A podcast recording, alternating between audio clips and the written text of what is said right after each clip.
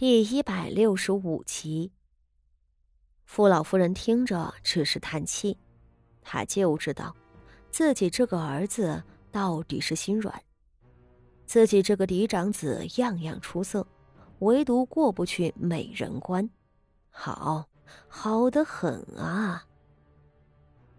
唉，也罢，你实在要留他性命，我是拧不过你的。傅老夫人叹息着，抬手道：“就照你说的办吧。只是在我面前，我只当他死了，永远不要让我再看到他，听到他。”傅守仁连忙磕头谢恩，正欲退下，正巧这时一路扶着丫鬟追过来的傅锦仪跨进了院门。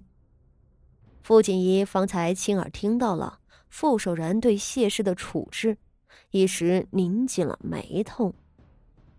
到了这个地步，还要留着谢婉琴的性命吗？傅锦仪银牙一咬，暗道：谢婉琴犯下滔天大罪，傅守仁竟还舍不得杀他，凭什么？自己当年怀着身孕，要被金锤活活砸死？而谢氏在事态败露之后，却还能苟活于世，这不公平。傅锦仪自是不甘心的，他一手握紧了身边傅宣仪的手，淡淡道：“吴姐姐，我的预料果然没错，父亲他对谢氏的处置不过如此。还好，你同我一块来了。”傅宣仪本在前院女孩子们的书房里学琴，在听说了锦绣院的事情后，便跟着傅锦仪一同过来了。他侧目看向傅锦仪，唇角轻巧一扯，露出一个寒凉万分的笑容，道：“八妹妹，你放心，我等了这么多年，等的就是这一天。”说着，傅宣仪疾步冲上前。在傅守仁的身侧，扑通一声跪下，大声道：“祖母，孙女儿有事要回禀。”傅老夫人和傅守仁的心情都很差，并不想理他。只是傅宣仪竟倔强的抱住了傅老夫人的腿。祖母，孙女儿要状告嫡母。五年前，孙女儿的二哥哥出了天花，正是母亲谋害了他。母亲是杀人的凶手，母亲杀了我的二哥哥。傅老夫人和傅守仁都是一惊。若是从前，傅宣仪骤然说出这话，傅守仁肯定会先赏给他一巴掌，再骂他大逆不道。谢婉琪那么美好善良，怎么可能杀害庶子呢？可是现在。从一开始就是一场骗局，为了荣华富贵，竟能屠杀人家一家四口，这种毒妇还有什么做不出来的？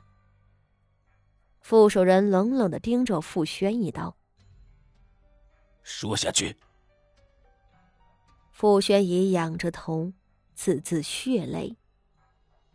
当年我二哥哥出天花，该是因为穿了一件母亲送过来的衣裳。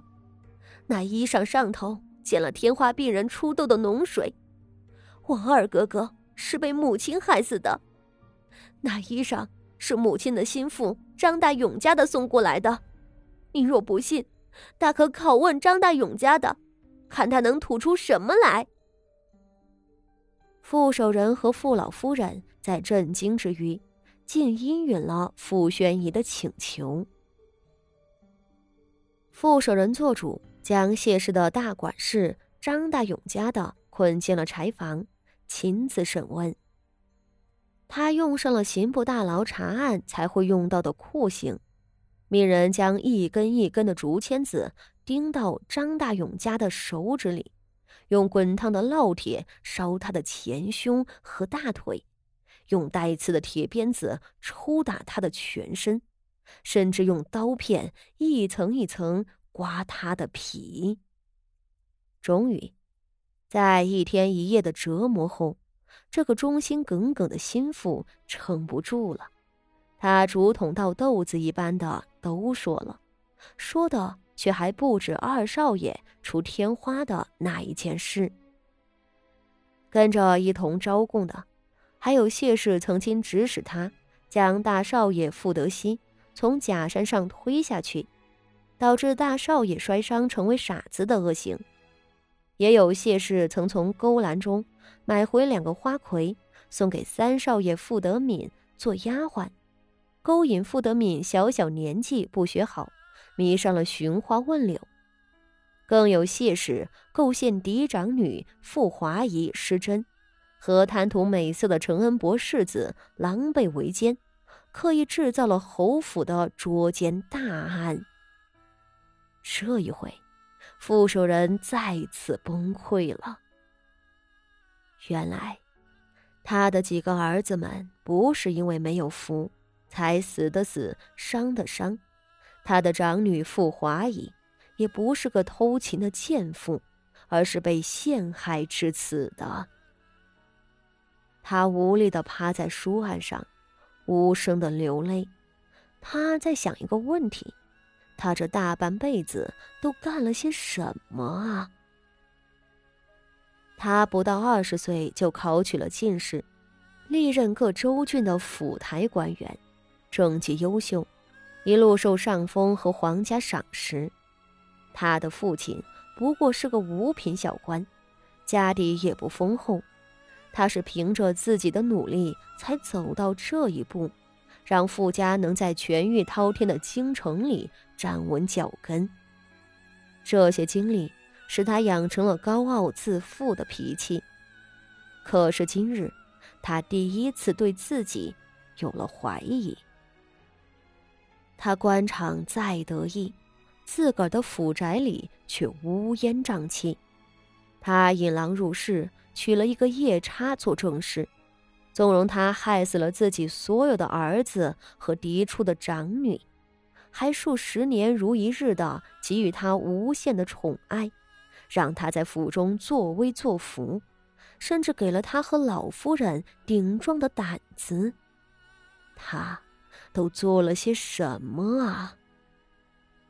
傅守仁在书房里趴了一晚上，也不知流了多少泪。